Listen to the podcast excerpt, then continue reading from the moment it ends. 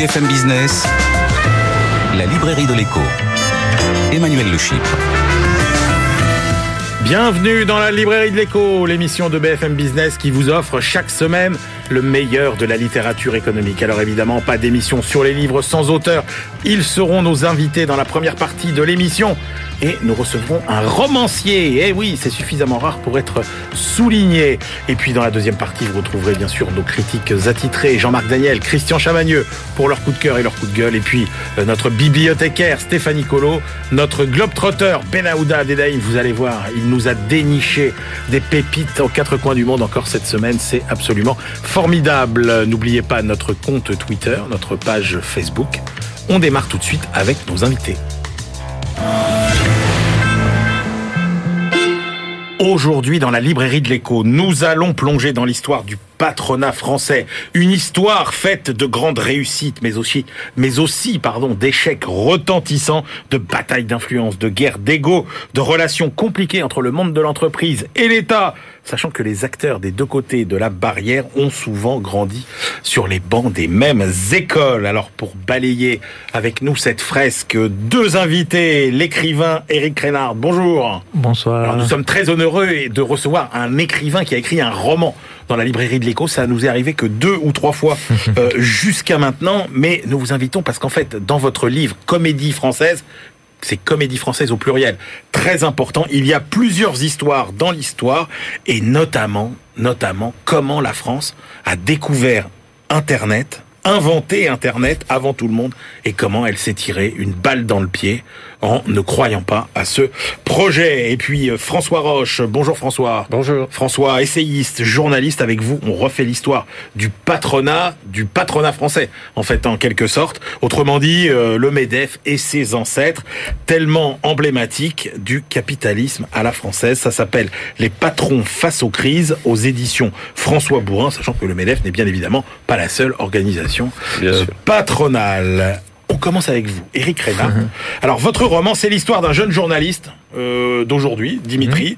euh, dans une époque que vous décrivez euh, assez magistralement. Alors, il y a plusieurs histoires dans l'histoire, mais euh, le, un des fils conducteurs, c'est que Dimitri, il enquête sur les origines d'Internet. Et il rencontre Louis Pouzin, l'inventeur du datagramme. Alors dites-nous, Éric Reynard, d'abord, qui est Louis Pouzin et qu'est-ce que c'est que son datagramme? Alors Louis Pouzin est un ingénieur euh, français qui a aujourd'hui 90 ans. Ouais. est en pleine forme, qui est devenu un ami euh, que j'adore, et qui euh, a été missionné euh, dans les années 70 euh, par, euh, par la France pour créer en France un réseau de transmission de données comparable à l'ARPANET aux États-Unis, parce qu'on avait du retard euh, à l'époque. D'accord. Donc il Et- travaille à l'IRIA, qui est euh, Voilà. à Rocancourt, qui est un laboratoire. Tout à fait. Donc il est euh, en- engagé pour euh, pour euh, concevoir ce, ce réseau et euh, et euh, il réalise le, le- le- la mission au-delà de toutes les espérances de Maurice Allègre, qui était le délégué général à l'informatique, puisqu'en fait il invente le datagramme et donc il crée le réseau Cyclade en France qui surpasse l'ARPANET euh, américain. Donc d'une mission initiale qui était, il faut qu'on refasse notre retard sur les Américains, Ouais, on les dépasse. on les dépasse. Voilà. En inventant le datagramme, qui est la technologie sur laquelle repose Internet aujourd'hui. Et donc le réseau Cyclade fonctionnait expérimentalement en France, euh, euh, à l'IRIA. Il, euh, il avait mis Louis Pouzin en réseau des ordinateurs à Toulouse, euh, à Grenoble, euh, aux États-Unis et, euh, et à l'IRIA. Est-ce qu'il a conscience à l'époque euh, de, de l'importance de, de, de son Il le invention pressent. Et ce dont il est sûr, c'est que le datagramme a beaucoup plus d'avenir que la norme X25 développée au même moment par le CNET, c'est-à-dire les télécoms, Ouais. euh, norme qui va donner naissance au Minitel. Et donc, il là le problème, c'est qu'en fait, les gens des télécoms ont vécu l'arrivée des informaticiens et donc de Louis Pouzin comme euh, des concurrents en fait. Euh, ils avaient peur de, de que, que ces gens-là prennent trop de, de, de terrain. Ils ne voulaient pas leur lâcher du terrain. Voilà. Donc là, on est bien déjà Et dans là- les guerres à la française. En effet, guerre à la française, et donc les, le CNECT a refusé de s'intéresser euh, au datagramme de Louis Pouzin en préférant développer le Minitel. D'accord. Et Louis Pouzin et Maurice Allègre, pourtant, disaient aux gens des télécoms, mais prenez le datagramme, développez-le en même temps que vous lancez le Minitel, puisque le Minitel est prêt à être lancé, mais soyez prêts à développer Cyclade le jour où le Minitel sera arrivé au bout, en bout de vie. D'accord. Donc, en 1974, Valéry Giscard d'Estaing est élu président de la République et Valéry Giscard d'Estaing va liquider le plan calcul qui était euh, ce plan calcul qui permettait Voilà. de financer le laboratoire de Louis Pouzin. Donc, ça veut dire que le travail de Louis Pouzin, hop, rayé d'un trait Déjà affaibli par le CNET, il a été euh, littéralement euh, achevé par cette décision funeste de Giscard. En effet, et non seulement il a fermé le plan calcul, la délégation générale informatique et l'IRIA où travaillait Louis Pouzin à Rocancourt, mais également euh, l'embryon d'un groupe industriel informatique euh, européen qui était euh, Unidata, qui aurait pu devenir l'Airbus de l'informatique. Ça- Pourquoi Valéry Giscard d'Estaing prend-il cette décision? il est influencé par euh, Ambroise Roux, qui lui n'avait pas du tout euh, intérêt à ce moment-là à ce que les informaticiens prennent en effet trop d'importance et euh, Alors, peut pour- rappeler qui est Ambroise Roux? Parce que Alors, Ambroise Roux, nos le- plus jeunes euh, auditeurs et téléspectateurs ne savent pas que...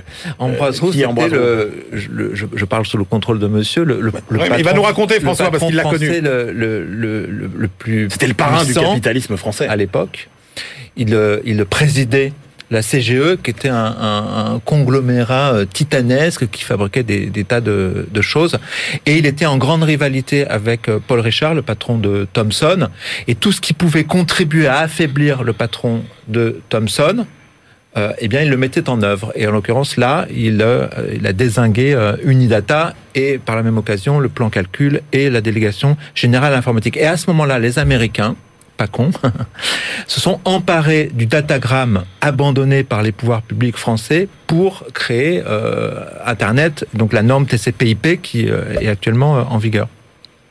Ils ont rusé parce qu'à ce moment-là, Louis Pouzin et, Maurice Allègre euh, avaient euh, euh, décidé avec d'autres chercheurs européens et même américains de mettre au point une norme internationale commune.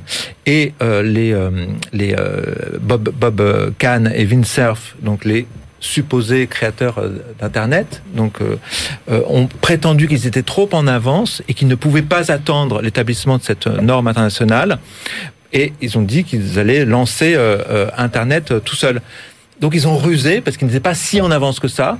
Ils ont simplement compris avant tout le monde euh, quel, quel, quel champ euh, extraordinaire allait devenir le, le, le voilà le, le, le, le- le- Alors- Internet en réalité. Est-ce que cette histoire, vous l'avez choisie? Vous avez choisi de la raconter parce qu'elle est euh, emblématique euh, un petit peu de, euh, vous avez commencé à le dire d'ailleurs, de, de cette grande euh, bourgeoisie française, cette aristocratie économique qui en fait euh, est engoncée dans ses certitudes, euh, qui et, et qui ne voit que la reproduction d'elle-même en fait, il y a- dans- y a- y a qui un n'a peu de- comme objectif que ça. Ouais, il y a un peu de ça. On, on, c'est comment dire une, une façon de, de réfléchir sur le rapport que nous avons nous en France à l'inconnu, à l'avenir. À la euh, rupture technologique. à la- à la- oui, et puis à la, à conquête. Euh, euh, les, je pense que les, les, le- la France, c'est ce que dit Dimitri, qui est très sarcastique. Il, il est jeune et un peu jeune journaliste. Voilà, euh, la France n'est décidément, décidément pas un, un- un pays d'entrepreneurs. C'est vrai que là, on a été pris de vitesse, c'est-à-dire qu'on avait la technologie. Il aurait fallu que le- le- les industriels et le, je sais pas, le monde économique euh, comprennent et s'emparent de cette euh, de cette invention.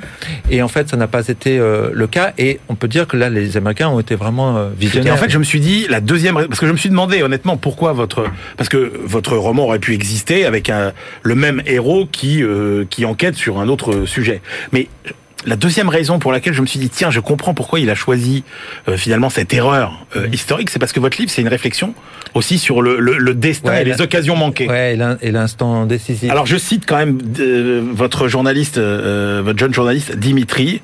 Euh, J'ai trouvé ça super cette réflexion sur le destin. Tu peux le laisser passer sans t'en apercevoir. Ton destin, il s'arrête sous tes yeux deux minutes comme un train et comme un con, tu regardes ton avenir sans comprendre qu'il faut vite monter dedans avant qu'il ne reparte. C'est vrai que là, la France a, a- a raté euh, un, un rendez-vous euh, euh, crucial. Je ne dis pas qu'on aurait pu créer Internet. Je ne dis pas qu'on aurait créé Internet si on n'avait pas écarté l'invention euh, de Louis Pouzin et la, et la norme, enfin le datagramme. Mais en tout cas, on avait tout en main. On avait tout en main pour pouvoir lancer Internet tel que l'ont fait euh, les Américains, puisque nous avions euh, le consortium informatique européen Unidata, on avait le web inventé euh, à Genève, on avait le datagram inventé à Rocancourt. Il suffisait de, de rassembler, de réunir, de fusionner ces trois choses pour donc on avait, c'est ça qui est rageant. Et, et ce que vous Dimitri... dites est vertigineux, Eric Renard, parce que ça veut dire que alors que l'Europe est aujourd'hui un désert euh, technologique et qu'on parle même de euh, de, de, monde euh, carrément du G2 finalement entre les États-Unis et leur mmh. GAFA et la Chine et leur BATX et vous nous dites qu'on aurait pu peut-être en Europe être euh, les, les, champions de, de, ces, de ces nouvelles technologies. Ce que m'a raconté Louis Pouzin, c'est qu'au moment où Giscard a pris cette décision, euh, il était au salon de l'informatique à Hambourg et ils étaient en discussion avec des, des universités européennes qui étaient intéressées par l'acquisition de, du, de, de, de, de Cyclade, du réseau Cyclade, pour mettre leur, euh, leur base de données euh, en partage et en réseau. Ils étaient en train de travailler, ils avançaient. Et en fait, ce que dit Louis Poussin est intéressant, c'est que on, sait tous que Internet a été, d'une certaine façon, euh, les premiers utilisateurs d'Internet ont été des, étudiants et des, des universités, en l'occurrence américaines. Et si on avait pris de vitesse les universités américaines, elles se seraient ralliées au réseau Cyclade et au eh datagram, et après le truc était euh, lancé. Ça, c'est euh, voilà, un rendez-vous, euh, un rendez-vous raté. Et puis il y avait cette, aussi cette, cette question de, de capitalisme d'influence, eh ben c'est-à-dire que les Français, les patrons français n'étaient pas tellement poussés à se, à se, à se réinventer et, à, et, à, et, à, conquérir le monde dans la mesure où en fait la plupart des marchés, enfin les plus importants, c'était des marchés publics. Ouais, Et Ambroiseau avait théorisé le capitalisme d'influence en disant qu'un bon patron était un patron qui savait se concilier les bonnes grâces euh, des pouvoirs publics pour euh, et, qui n'est pas un farouche partisan de, la concurrence. François Roche, est-ce que ça vous étonne finalement ce, ce, que raconte Eric Reinhardt sur euh, cette suffisance finalement quelque part de, de, grands capitaines d'industrie français? Non, ça m'étonne pas, compte tenu de l'époque, compte tenu du personnage. Hein. et compte tenu du fait que vous êtes journaliste économique depuis euh, plusieurs décennies et que vous avez côtoyé tout ce que le, monde économique Mais connaît de personnalité. Je crois me souvenir que c'est aussi un Français qui a été à l'origine de, de micro-ordinateurs. Hum. Hein, et, que, et, que, et que là encore, on a raté probablement une occasion et Thierry de lancer une et grande Thierry Breton vous raconte que c'est lui qui a euh, montré le prototype de, euh, du, de, de, de, de, de l'iPhone à, euh, à, Steve Jobs. Il faut pas oublier, comme le disait Eric, que, que Ambroise Roux voulait aussi protéger les énormes marchés qu'il avait dans la téléphonie. Hum. Hein, eh et qu'il n'était pas question de voir une technologie concurrente euh, développée par un autre eh que la CGE venir lui grignoter des parts de marché. Hein. Il y a aussi cet aspect-là qui est très important. Bon, François Roche, quand on parle d'Ambroise Roux, on en parle comme le, parrain du capitalisme français. Vous l'avez rencontré, vous? Je l'ai rencontré euh, quand j'étais jeune journaliste. oui. Alors, qu'est-ce qui il était, c'était quoi ah bah, D'abord, c'était qui ce bonhomme C'était impressionnant. Il y a un immense bureau et puis il recevait dans un petit boudoir euh, qui était euh, derrière son bureau, euh, cigare, déjeuner très arrosé. Ah et, et il vous entretenait comme ça pendant des heures sur sa vision de l'industrie, du monde, etc. Enfin, il était. Il était vraiment euh, passionnant? Ah euh, oui, c'est un homme très très intéressant. Après. Euh, son apport réel à la, réflexion technologique et stratégique dans les années 70, il peut être discuté comme comme vous le faites, mais c'était c'était un homme assez impressionnant. Alors, je il dois dire, mais mais je pense qu'il pensait avoir plus d'influence qu'il n'en avait réellement. Hein. il, jouait beaucoup de ça. Et plus de génie qu'il n'en avait réellement. Et il était moins visionnaire que ce qu'il le eh pensait. Parce qu'il se présentait comme un visionnaire. Et c'est pour ça qu'il a été en mesure de convaincre Giscard de prendre ses décisions. c'est que, en fait, il était parvenu à, faire croire à Giscard d'Estaing et à beaucoup d'autres qu'en fait, il comprenait mieux que quiconque le temps présent et donc savait anticiper l'avenir. Euh, il a été vice-président du, du, CNPF euh, aussi, l'ancêtre du MEDEF. Alors, vous qui publiez ce livre sur l'histoire du, du, patronat français, est-ce que le, le, le, alors le MEDEF, le CNPF et ses ancêtres, euh, c'est le lieu privilégié euh, de l'influence du patronat français quand on veut être un patron influent Est-ce que c'est du, MEDEF ou du, CNPF qu'il faut être le patron? Ça l'a été. Ça a été le cas, probablement. Euh, jusqu'au milieu des années 90. Ça l'est moins aujourd'hui parce que le rôle du MEDEF a changé. Mais du, temps où euh, François Serrac était président du CNPF, par exemple, euh, le CNPF coproduisait la norme sociale en France. Hein, et c'était, c'était considéré comme le travail du CNPF et des syndicats. de, de, de, de, promouvoir des réformes, alors avec plus ou moins de bonheur, euh, le, le, il y avait un jeu comme ça. Hein. Euh, le CNPF commençait par dire non, euh, les syndicats par crier au loup, et puis ensuite les positions se rapprochaient, et une bonne partie du modèle social français a été construit par cette itération entre le patronat et les syndicats, et évidemment avec comme puissance tutélaire l'État. Aujourd'hui, c'est plus du tout le cas. Ouais le, le, le MEDEF des plus producteurs de la norme sociale. D'ailleurs, je ne pense pas qu'il souhaite hmm. garder ce rôle pour une bonne raison, c'est que depuis quelques années, et notamment avec euh, le président Macron, c'est plutôt l'État qui produit la norme sociale hein, que les partenaires sociaux, ce que d'ailleurs euh, les syndicats euh, lui reprochent souvent. Comment a évolué euh, la philosophie du, patronat, français au cours des, décennies, euh, François Roche, puisque vous couvrez euh, plus d'un siècle d'histoire du, patronat Est-ce qu'il a toujours été libéral Est-ce qu'il est progressiste On a dit il a un rapport assez ambigu à la concurrence, par exemple. Alors il y a eu plusieurs, phases. L'ancêtre du Medef est créé en 1919. D'ailleurs, ce ne sont pas les patrons qui le créent, c'est un ministre ah oui. qui s'appelait Étienne Clémentel. D'accord. Un grand technocrate de ces années-là, qui avait été ministre de la guerre d'ailleurs, je pense, pendant la Première Guerre mondiale. Et c'est lui qui décide de créer une organisation patronale parce que il y avait des organisations par métier, mais personne ne représentait le patronat français. Et donc en 1919, au moment de la signature des accords du traité de Versailles, il était convenu qu'il y ait un certain nombre de, de cercles de travail sur les problématiques économiques avec des représentants des patronats des pays alliés. Il y en avait un en Angleterre, il y en avait un en Allemagne, il y en avait un en Allemagne, en, Italie, il n'y en avait pas en France. Et donc Clémentel a réuni les, maîtres de forge, parce qu'à l'époque, c'était le, le, patronat français, c'était la sidérurgie. Hein et un peu le textile. On dit voilà, on va créer une organisation qui vous rassemble tous. Et ça a commencé comme ça. C'était une toute petite organisation, hein, d'ailleurs, à laquelle les maîtres de forme prêtaient qu'une attention comme ça assez euh, euh, modeste.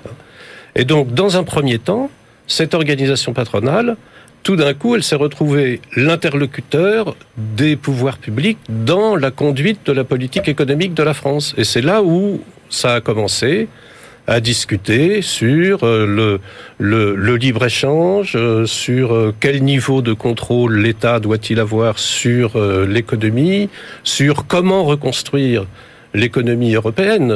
Emmanuel, vous qui êtes économiste, vous savez qu'en 1919, tout eh est à refaire. Les empires sont détruits.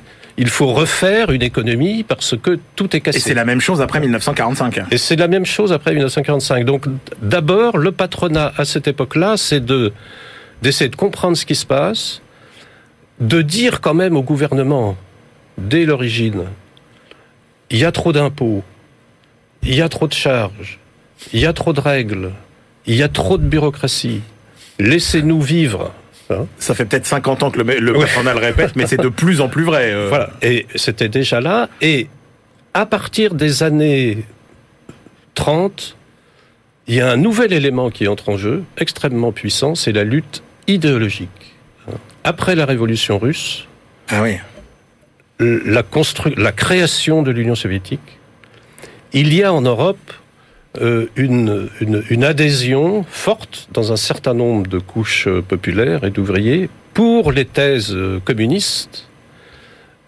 et ça, pour le patronat, c'est une menace extrêmement forte. Et donc, à partir de ces années-là, on entre dans une bataille extrêmement violente, beaucoup plus violente qu'elle ne, qu'elle ne, qu'elle, ne l'a été en 68 par exemple, très violente contre la collectivisation, euh, la menace des rouges, et ça, ça va façonner quand même euh, euh, un certain état d'esprit euh, de, de, du patronat avant la Première Guerre mondiale. Et comment, alors, euh, comment, après la Deuxième Guerre mondiale, le patronat s'accommode de la reprise en main de l'économie par l'État Parce qu'il faut être honnête, après la guerre, c'est l'État qui prend en main la reconstruction du pays. Et je dirais pas sans les entreprises, mais presque. Il s'en accommode mal. De, de, pour, ce, pour, pour ce livre, j'ai été regarder un peu dans les archives de, du CNPF de l'époque. Alors en 44, il a fallu trouver un nouveau président pour le, pour le CNPF. Euh, de Gaulle, euh, évidemment, voulait pas entendre parler bah oui. d'un patron qui aurait été d'une façon ou d'une autre associé évidemment. aux organisations patronales sous Vichy, parce que mmh. sous Vichy, les organisations patronales ont perduré sous des formes différentes. Et donc, on a été chercher un homme qui s'appelait Georges Villiers, qui était un industriel lyonnais, ancien maire de Lyon, qui avait été déporté. Et donc, c'était à peu près le seul euh, représentant à peu près euh, convenable qu'on qu a présenté à De Gaulle, qu'on a proposé à De Gaulle pour diriger le CNPF. Et le Villiers, j'ai retrouvé des notes, euh, des notes écrites, des lettres euh, au gouvernement, aux différents ministres, etc., qui sont euh, sur le même ton. Euh, vous contrôlez trop de choses, Eh oui. vous devez abandonner le contrôle des prix, vous nous devez nous donner la liberté, vous commencez à donner trop de pouvoir aux syndicats. Euh, et donc, il euh, y, y, y, avait une vraie bataille en fait, entre l'approche euh, gaulliste qui était relativement de l'économie dirigée avec les nationalisations. En vous écoutant, et François, un patronat qui disait mais nous mais, on n'a pas, on n'est on pas là pour ça. Mais quand on vous écoute, François, on se dit mais finalement le, le, le les organisations euh, de patrons n'ont gagné aucun combat finalement. euh. Ou alors ce serait pire encore. Ce n'est pas tout à fait exact. J'ai longuement parlé avec Yvon Gattaz, ouais. 90 ans et aussi en pleine forme, plus de 90 ans, et euh, qui raconte alors le, le, le, le, le barreau d'honneur de Gattaz, c'est qu'il a rencontré sept fois Mitterrand en tête à tête, ah ouais. et qu'il a et qu'il qu se souvient du contenu de ces sept entretiens quasiment mot pour mot. Et quand même, euh, Yvon Gattaz euh, explique que ces entretiens avec Mitterrand euh, ont probablement contribué à faire euh, changer et faire évoluer considérablement la politique économique du gouvernement de gauche, ouais. sauf sur un point, les nationalisations. Ah ouais. Mais sur Mais... un certain nombre de, de sujets, Gattaz est persuadé que ce sont ces discussions d'homme à homme. En plus, à l'époque, le CNPF a été assez malin pour nommer à sa tête non pas Ambroise Roux ou un représentant du grand capital, ouais. mais un entrepreneur, un type qui avait créé sa boîte lui-même, et donc Mitterrand n'avait pas l'impression d'avoir en face de lui un de ces représentants du capitalisme que, par ailleurs, il fustigeait en permanence. Mais François Roche, est-ce que la difficulté aussi pour euh, euh, une organisation comme le MEDEF ou le CNPAV, c'est, c'est pas que finalement, quand vous représentez des entreprises aussi diverses euh, par leur secteur d'activité, par leur taille, euh, vous avez forcément des entreprises qui ont des, des intérêts contradictoires. Et est-ce que ça, est-ce que ça n'annule pas finalement votre votre pouvoir d'influence, votre c'est compliqué quand même. On imagine que le, le, les organisations patronales sont pleines de luttes intestines. Oui, mais là où le CNPF ou le MEDEF, l'organisation pivot, a un rôle à jouer, et l'a joué d'ailleurs de, de, dès la création, c'est sur la politique économique menée par le gouvernement. Ouais. L'équilibre des prix, l'équilibre des changes, euh, il y a eu une époque où il y a eu, euh, dans les années 30, une dévaluation tous les ans, ou quasiment, euh, ou pas loin. Et après-guerre, ça a été pareil. Il y a eu aussi tout. Et donc là où le rôle du patronat était important, c'est d'être extrêmement vigilant et d'adresser au gouvernement et au Premier ministre et au ministre de l'économie un certain nombre d'avertissements euh, pour leur dire attention, si vous faites ça, ça va être une catastrophe pour les entreprises. Et c'était globalement ça. Et la deuxième mission, ça a été de produire de la norme sociale. Merci beaucoup, messieurs. Je rappelle vos deux livres. Éric Reinhardt, Comédie française. Comédie française au pluriel, c'est extrêmement euh, important. Éric Reinhardt, et c'est publié chez Gallimard. Et puis François Roche, Les patrons face aux crises. 100 ans d'histoire du patronat français. C'est aux éditions François Bourrin. On se retrouve tout de suite pour la deuxième partie de cette librairie de l'écho.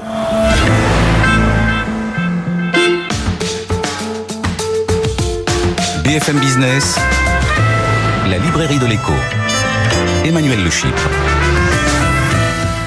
On se retrouve pour la deuxième partie de cette librairie de l'écho. Nous la clôturerons comme de coutume avec nos chroniqueurs Stéphanie Colo, Benaouda Abdedaïm, euh, notre bibliothécaire et notre globe-trotteur. Mais tout de suite, on retrouve nos critiques attitrés. Christian Chavagneux, à ma gauche, éditorialiste à Alternative Économique, euh, qui euh, rédige aussi beaucoup, beaucoup, depuis 20 ans, de critiques de livres pour Alter Echo. Et puis à ma droite, Jean-Marc Daniel, professeur émérite à l'ESCP et puis euh, le critique attitré de la Société d'économie politique. On commence avec le choix de Christian Chavagneux, l'affaire Jules Durand par Marc Edrich, c'est aux éditions Michalon vous nous emmenez au Havre en 1910, Christian Chavagneux. Quand l'erreur judiciaire devient crime, c'est le sous-titre du livre, c'est l'histoire d'un crime judiciaire. C'est euh, l'affaire Dreyfus de la classe ouvrière. Euh, effectivement, il faut se plonger dans la France de, de 1910. On est au Havre et il y a une grande multinationale, on va dire, qui est la Compagnie Générale Transatlantique, la Transat.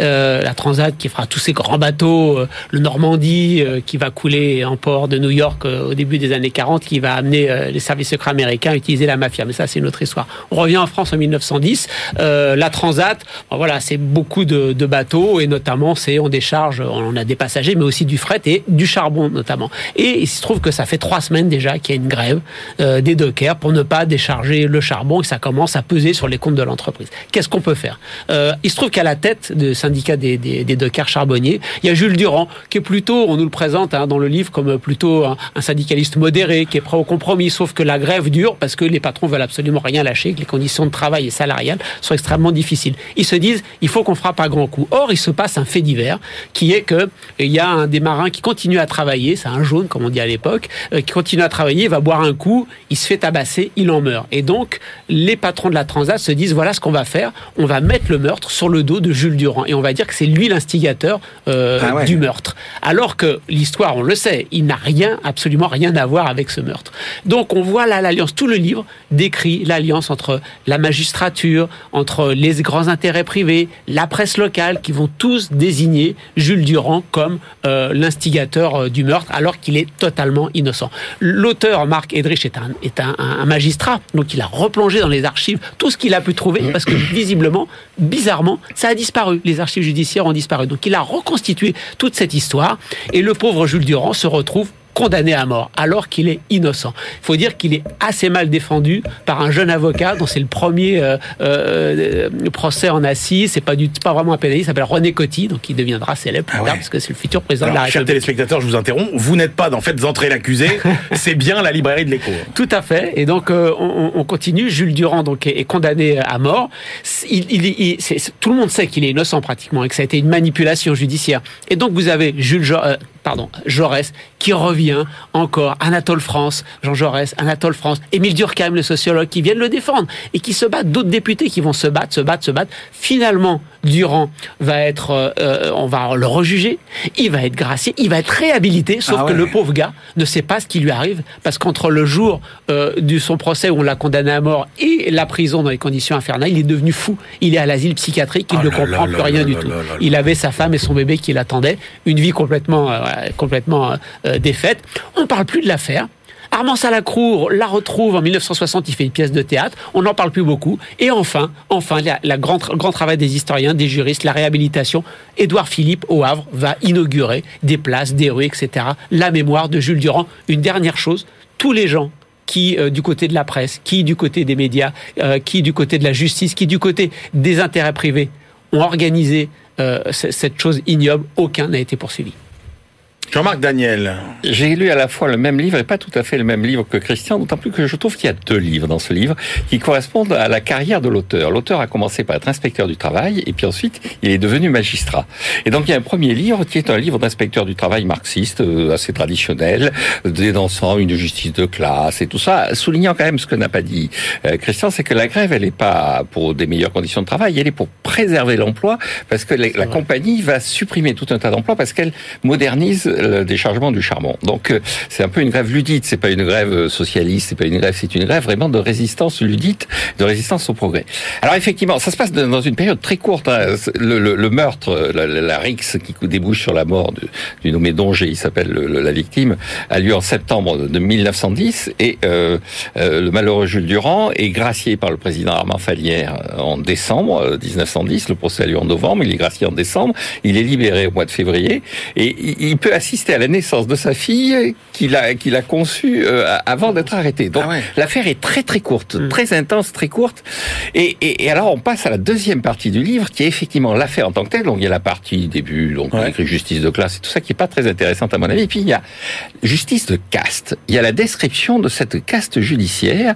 D'ailleurs à la fin, l'auteur dit est-ce que ça pourrait encore arriver? Il parle à la de l'affaire d'Outreau. Il dit finalement dans l'affaire Outreau, il s'est passé un peu la même chose, sauf qu'entre temps, eh bien il y a quand même eu des garde-fous qui ont été mis en place. On peut oh, d'abord faire un appel, un procès, parce que là, il a été jugé par un jury populaire, c'est-à-dire par des jurés qui ont été des jurés tirés au sort et tout ça. Donc là, maintenant, on peut aller en appel. Euh, il y a tout un tas de garde-fous qui sont mis en place vis-à-vis du fonctionnement de la justice, notamment dans la formation des magistrats. Il y a une école de la... Donc il dit bien que ça peut continuer, même s'il y a des garde-fous. Et j'ai trouvé la description de cette obstination des juges, mmh. parce que les, les, personnages les plus antipathiques, euh, Christian essaie de nous faire croire que c'est des gens de la Transat qui sont effectivement des, gens pas très sympathiques, mais les gens qui sont les plus inquiétants dans cette affaire, ce sont les magistrats, avec une obstination dans l'erreur qui est absolument invraisemblable. Et donc, pour conclure, euh, il a parlé d'Armand Salacou à la fin. L'auteur dit que Armand Salacou, quand il a envoyé sa pièce à Jean-Louis Barrault, Jean-Louis Barrault lui a répondu, écoutez, les gentils sont trop gentils, les bons sont trop bons, les méchants sont trop méchants, ah ouais, fou, et on ne chante plus l'international et on ne respecte plus le drapeau rouge comme on le faisait en 1910. Ah et bien je trouve que ça décrit assez bien le livre, c'est-à-dire que les gentils sont vraiment trop gentils, les méchants, même si je pense que c'est ça arrive. sont assez ça méchants, arrive. sont vraiment des salauds. Enfin, c'est juste, c'est absolument vraisemblable. Et euh, je pense qu'effectivement le côté un peu marxiste, révolution ouvrier, tout ça c'est un peu dépassé. Enfin, écoutez les amis, moi ce que je vois c'est que vous n'y avez pas vu forcément les mêmes choses, mais tout ce que vous y avez vu est intéressant. Ah oui, Donc, non, non, c'est un livre, c'est un livre. Ah et, et, et puis alors, euh, dernière, je je je ne vais pas laisser critiquer René Coty. Je suis né sous la présidence de René Coty, donc pour moi, René Coty, c'est un personnage clé de ma vie. Bien sûr. Encore une erreur de René Coty. Alors, non mais là, mais juste- justement, non, pour, pour, pour, pour- pour- Ah ouais. non parce que là Jean-Marc, l'argument est un peu fait. Excusez-moi. Euh, oui, non, mais justement, le personnage de René Coty est plus subtil que la description. Bon, écoutez, si un jour euh, vous vous lancez dans un bouquin qui réhabilite, enfin, qui n'a pas besoin d'être réhabilité, René bien sûr que non. Enfin, pourquoi pas Moi, je ne demande qu'à en savoir plus sur euh, le formidable René Coty. On en vient à votre choix, Jean-Marc Daniel, le livre de notre ami Julien Damon. Vous, ami, vous- Julien Damon, vous le connaissez tous dans la librairie, puisque quand Christian euh, n'est pas là ou euh, Jean-Marc n'est pas là, c'est notre euh, substitute euh, préféré, lui qui lit beaucoup et qui critique aussi beaucoup. Mais Julien, c'est aussi euh, un spécialiste de la protection sociale et des politiques urbaines. Et à ce titre, il a écrit, Jean-Marc Daniel, Inconfinable, les sans-abri face au coronavirus. C'est aux éditions de l'Aube. Oui, exactement. Donc Julien Damon, encore une fois, on le connaît bien sur ce plateau. Et euh, au sein des de protection sociale, une de ses grandes spécialités, c'est la très grande pauvreté, la précarité.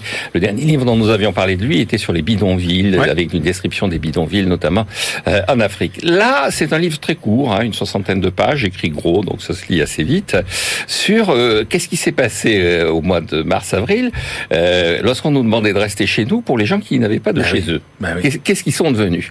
Et donc, euh, à la fois, c'est un livre d'humeur. On sent un ton un peu agacé sur le, de notre ami Julien Damon sur le thème.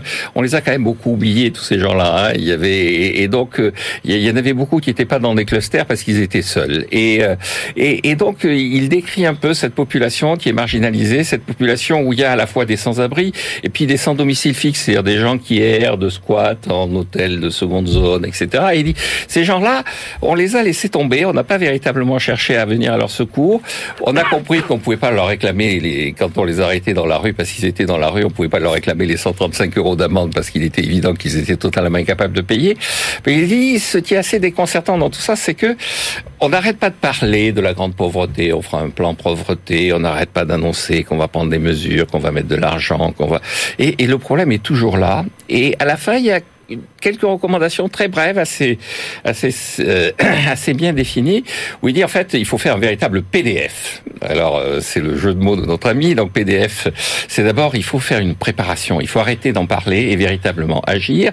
Et il dit euh, on a parlé de plan canicule, de plan hiver, il faut ensuite décentralisation, il faut laisser les maires responsables et formalisation, il faut véritablement identifier ces gens-là. Il y a beaucoup de sans-papiers et donc on, il faut raisonner par rapport à notre politique Chaque président nous promet qu'il y aura plus de sans abri à la fin de son mandat, et il y en a toujours autant, voire plus. Christian Chavagneux. Oui, c'est un long éditorial plus qu'un livre. Hein. C'est vraiment un tout petit livre qui se lit euh, très très vite. Euh, Jean-Marc a bien posé le problème comment rester confiné chez soi quand on n'a pas de chez soi? Et donc Julien nous dit bah, il y a deux voies possibles. Il y a des structures d'accueil. Et là, il loue plutôt l'action du gouvernement lors du premier confinement. Il y a à peu près 200 000 structures, 200 000 places en structure d'accueil. Il y en a eu 20 000 de plus grâce à l'action du gouvernement. Le problème, c'est que c'est des centres d'accueil à haute densité humaine. Donc euh, confiner des gens, on les rassemblant tous au même endroit, alors que, nous dit Julien, nous rappelle Julien, ils ont déjà des problèmes euh, de santé extrêmement importants, et pourtant, et pourtant, il nous dit il n'y a pas eu de surmortalité euh, de, de, de, ce point de vue-là. Donc, euh, on a eu beau les regrouper, les mettre ensemble, c'est des gens qui avaient déjà des problèmes de santé, il n'y a pas eu de surmortalité due, due à la pandémie. là. Et puis, il y a tous les autres, il y a ceux qui sont dans la rue, qui restent dans l'espace public et qui veulent pas être embarqués. Et, eh et qu'est-ce qu'on fait avec ces gens-là? Jusqu'où on les force? Et là, j'ai senti Julien Damon, qui d'habitude prend des positions quand même assez fermes, j'ai senti qui tournait autour du pot. Donc il tourne, tourne et tourne. On change de chapitre. Il finit par revenir sur le sujet parce qu'il sent qu'il l'a pas bien traité. Il dit on pourrait faire mieux. Mais on sent que même lui, qui est, comme l'a dit Jean-Marc, un bon technicien, un bon spécialiste de tous ces sujets, bah, il n'a pas vraiment de réponse. Alors à la fin, effectivement, il y a ce fameux plan PDF, mais qui apparaît plus comme, euh, comme une sorte de petit plan technocratique avec des grandes orientations générales. C'est pas trop ce qu'ils font faire concrètement derrière ce fameux P, ce fameux D, ce fameux F. Et du coup, bon, on reste un petit peu. Ça veut dire que même les experts du sujet sont démunis. Quoi je pense que même les experts, en tout cas un expert comme Julien, m'apparaît moi un peu démuni. Qu'est-ce qu'on fait par rapport à ces gens qui sont dans la rue, dans l'espace public et euh, bah voilà, qui sont dans cette situation et qui veulent pas en changer? Donc euh, jusqu'où est-ce qu'on peut les contraindre? Je ne sais pas, Julien non plus. En tout cas, c'est un. Si on veut connaître des choses sur le sujet, c'est un petit livre qui est très très bien écrit, qui se lit très facilement. Allez, messieurs, je rappelle vos deux choix. L'affaire Jules Durand par Marc Edrich chez Michalon. Si vous aimez euh, à la fois les enquêtes judiciaires, économiques, moi j'ai découvert hein, cette affaire j'ai trouvé ça passionnant. Et puis le choix de Jean-Marc, euh, Julien Damon, Inconfinable, les sans-abri face au coronavirus, aux éditions de l'Aube. Allez, on retrouve Stéphanie Collot, notre bibliothécaire, qui va nous exposer le paradoxe devenu célèbre de Moravec. BFM Business, la librairie de l'écho. Les livres d'hier et de demain. Bonjour Stéphanie. Bonjour Emmanuel. Alors oui, livre d'hier et de demain, parce que c'est vrai que de plus en plus souvent, on parle de livres qui ont été écrits hier, mais qui nous parlent de demain. Et là, c'est le cas. Et cette semaine, oui, on part dans le monde de l'intelligence artificielle. Je vais vous parler du paradoxe de Moravec, du nom de Hans Moravec. Il tente de comprendre pourquoi l'intelligence artificielle n'est pas si intelligente. Alors, qui est Hans Moravec? Alors, il est né en 1948 en Autriche. C'est un des experts les plus euh, précurseurs et les plus reconnus dans le domaine de de la robotique. Il est enseignant euh, chercheur euh, à l'université de Carnegie Mellon. Il s'est fait connaître à travers ses travaux sur la robotique, sur l'intelligence artificielle, mais aussi euh, grâce à ses articles consacrés à l'impact des nouvelles technologies. Il est aussi futurologue et il est à inscrire dans le courant des transhumanistes. Alors, que nous dit ce fameux euh, paradoxe qu'il a mis à jour. Eh bien, Hans Moravec explique qu'il est plus euh, que le plus facile en robotique est souvent ce qui est le plus, pardon, Hans Moravec explique que que c'est un le- sacré paradoxe. c'est déjà compliqué, que le plus difficile en robotique est souvent le plus facile pour l'homme. Eh oui, c'est vrai. Paradoxalement, les raisonnements de haut niveau, comme les calculs mathématiques très complexes, sont beaucoup plus faciles à reproduire par un programme informatique que les aptitudes sensory-motrices humaines. En clair, une IA est capable de battre n'importe quel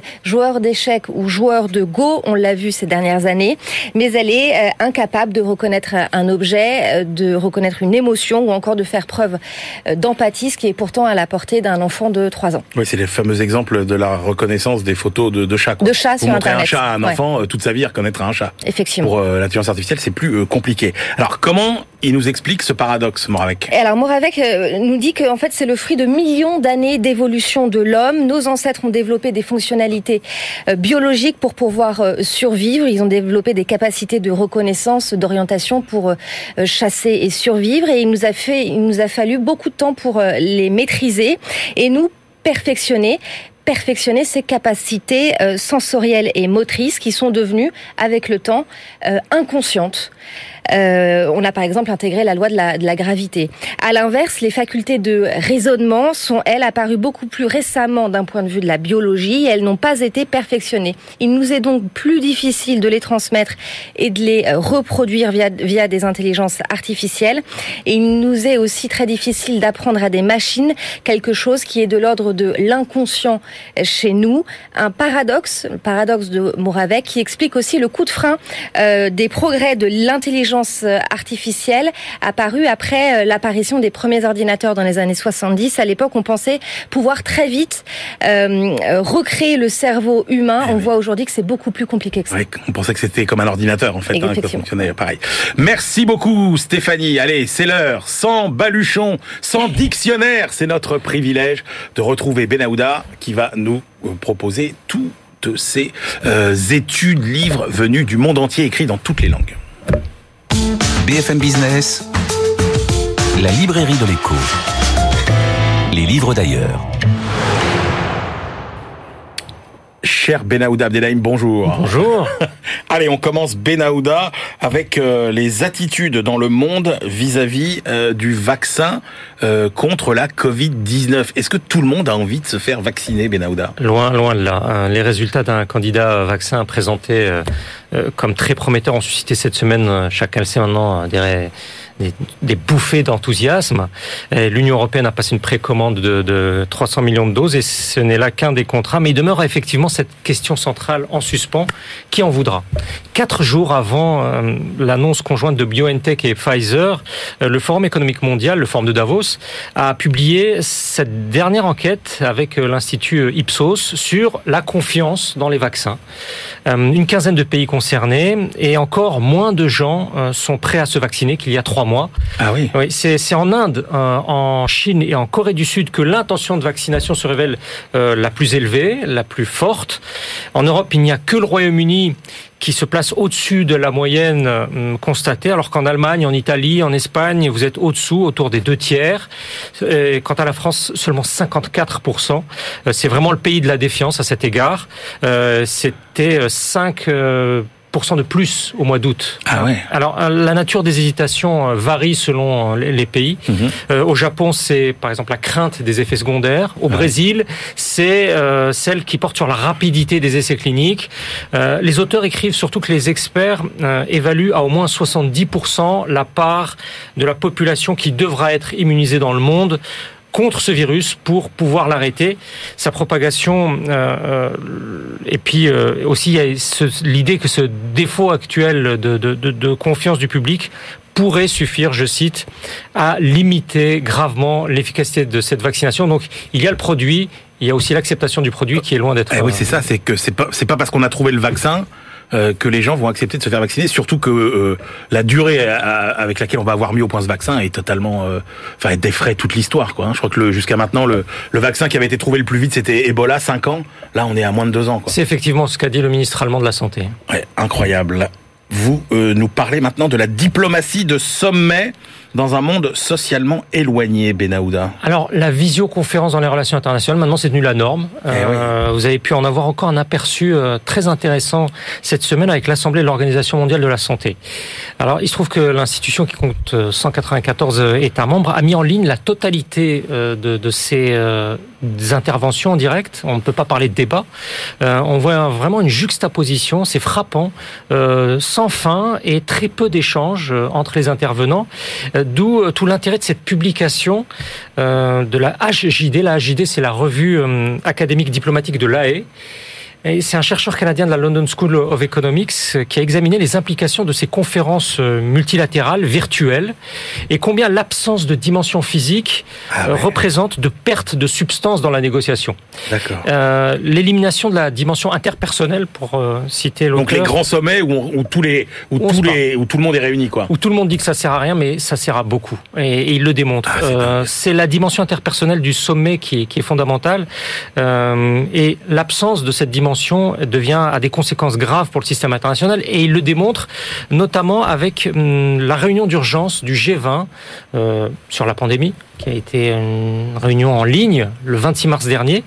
Euh, face à la crise pandémique, on aboutit euh, dans la déclaration finale, le communiqué final, à une agrégation de dépenses euh, sans coordination, plutôt qu'à des engagements conjoints. Et rien, aucune annonce collective de financement supplémentaire. Pour Tristan Naylor, c'est aussi l'effet d'un défaut d'interaction, de face à face, de rencontres en séance dans les salons, dans les couloirs. Qui... La machine à café, ça marche aussi dans les sommets internationaux. Exactement, ça marche absolument partout. Et euh, ça conduit donc à des résultats négatifs comme a pu l'être ce, ce, cette réunion en ligne du G20. Ah ça c'est absolument euh, passionnant. Bah, Peut-être que dans les nouvelles attestations, il faudra prévoir une case pour pouvoir sortir euh, participation, hein, sommet euh, international ou au G20. Et on termine euh, avec l'apiculture en Angola. Il n'y a que vous, Benahouda, pour aller nous dénicher des études sur ces thèmes. Oui, parce que dans le panorama économique mondial, qui dit Angola dit pétrole. Hein, c'est le Eh oui, deuxième euh, eh oui. numéro 2 du continent africain. Euh, on en parle en boucle. Euh, c'est un travail de la Conférence des Nations Unies pour le commerce et le développement, la CNUSED, qui pour le coup sort vraiment des sentiers battus. Alors c'est comment stimuler une nouvelle source de recettes euh, à l'exportation pour un pays en développement, ou plutôt la ranimer? Parce que dans les années 50, on apprend cela, euh, l'Angola était l'un des plus importants producteurs au monde de, miel, comme autrefois il était l'un des plus grands cultivateurs de café. Et l'absence, pourquoi? Parce qu'il y a une il y a peu d'hivers rigoureux, euh, voire pas du tout, qui, qui rend le climat idéal pour l'élevage commercial d'abeilles. D'accord. Alors, mais les apiculteurs angolais euh, n'ont pas pu moderniser leur technique, d'où un inexorable déclin de leur production et une marginalisation dans, dans les circuits internationaux. Il n'y a pas eu de certification internationale, donc difficile dans ces conditions de s'ouvrir des marchés à l'exportation. Et il faut pour cela régulariser, euh, nous disent documents, euh, le secteur artisanal informel, euh, donner un cadre réglementaire, trouver des financements, structurer une logistique, des programmes de formation. Et la production de miel pourrait euh, alors euh, très vite doubler. Alors en attendant plus que les euh, 200 tonnes annuelles euh, visées, avec d'après ce document un gros potentiel d'exportation, notamment vers l'Europe et l'Amérique du Nord. Eh ben, c'est passionnant. Merci beaucoup, Benahouda. C'est l'heure maintenant de nos ultimes choix. BFM Business, la librairie de l'écho. Les livres de la dernière minute. Jean-Marc Daniel, quelle est votre dernière sélection pour aujourd'hui? Eh bien, j'ai consacré ma sélection à cette semaine gaulliste, puisque tout le monde parle du général. C'est le 50e anniversaire de, de sa mort. Donc, dans tous les livres qui ont paru, j'ai- celui que je trouve qui m'a le plus intéressé dans les livres récents que j'ai lus à ce sujet, c'est le livre de Jean-Louis Thierriot, qui est député de Seine-et-Marne, qui Ah oui. On l'a euh, déjà reçu dans la librairie de l'écho. Absolument, qui avait écrit une vie de, de Margaret Thatcher, qui était et donc ça s'appelle De Gaulle, le dernier réformateur. Et alors c'est pas une vraie biographie, c'est euh, il, raconte quelques événements importants de la vie du général de Gaulle, quelques décisions importantes à ses yeux dans la présidence du général de Gaulle. C'est écrit d'une plume alerte, c'est très agréable à lire et c'est pas écrit de façon hagiographique. Il est pas à genoux devant la. Euh, c'était un grand homme, c'était pas non plus euh, un génie absolu. Donc euh, un livre à lire. Christian Chavagneux. Moi, je vous emmène à l'étranger, un livre de David Heinrich, qui est un grand euh, journaliste au New York Times, qui a écrit un Dark Towers, qui est sur l'histoire de la Deutsche Bank. Alors, Ah oui. on a un petit peu d'histoire de la Deutsche Bank, la naissance, le soutien au régime nazi, puis euh, les années 50-60, mais surtout, l'essentiel du livre, c'est euh, comment est-ce que cette banque qui était institutionnalisée, près de ses sous, proche, gérant bien ses risques, tout d'un coup est devenue une banque à l'anglo-saxonne. On a, ce qui est, ce qui est fascinant dans, dans le bouquin, c'est de voir comment embaucher telle personne, telle personne change les rapports de force internes à la banque. Et puis surtout, et puis surtout, il y a toutes les relations très très bizarres et très opaques entre la Deutsche Bank et euh, Donald Trump. Aujourd'hui, d'après l'auteur, Ah oui. le clan Trump, Donald Trump et son genre, en réalité, la famille aurait 350 millions de dettes auprès de la Deutsche Bank. Ah bon? Trump et la famille Trump n'auraient pas pu vivre sans l'argent de la Deutsche Bank. On rentre dans tous les mécanismes qui, année après année, ont fait que Donald Trump, euh, enfin que la Deutsche Bank est devenue le principal financier de Donald Trump. C'est un livre tout à fait intéressant en anglais. Passionnant, passionnant. Bon, est-ce que vous souffrez du confinement, de pas pouvoir aller respirer le bon air, euh, Moi, les ça va. amis? Toi, ça va? Jean-Marc Daniel Pour l'instant, ça va, oui. Bon, eh ben, parce que ça moi, parce que, alors, hein. alors, si vous avez un, un petit- petite sensation d'étouffer comme ça, moi j'ai été emballé par ce livre euh, collectif écrit par les membres de l'Académie d'agriculture de France. C'est publié chez Odile Jacob. Ça s'appelle Le Grand Livre des arbres et de la forêt. J'y ai appris une quantité de choses, à la fois sur le plan euh, biologique, sur le plan économique. Voilà, ça nous plonge dans cet univers fascinant qu'est la forêt, univers souvent idéalisé euh, d'ailleurs. Euh, donc comment fonctionnent vraiment euh, nos forêts, euh, au-delà de la déforestation et de tout ce qu'on sait sur euh, tout ce qui se passe sur les euh, sous les tropiques, les grands incendies, etc.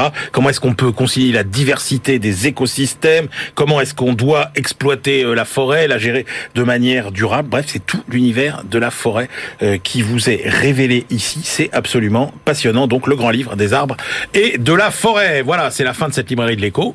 On se retrouve la semaine prochaine et d'ici là, bonne lecture bien sûr.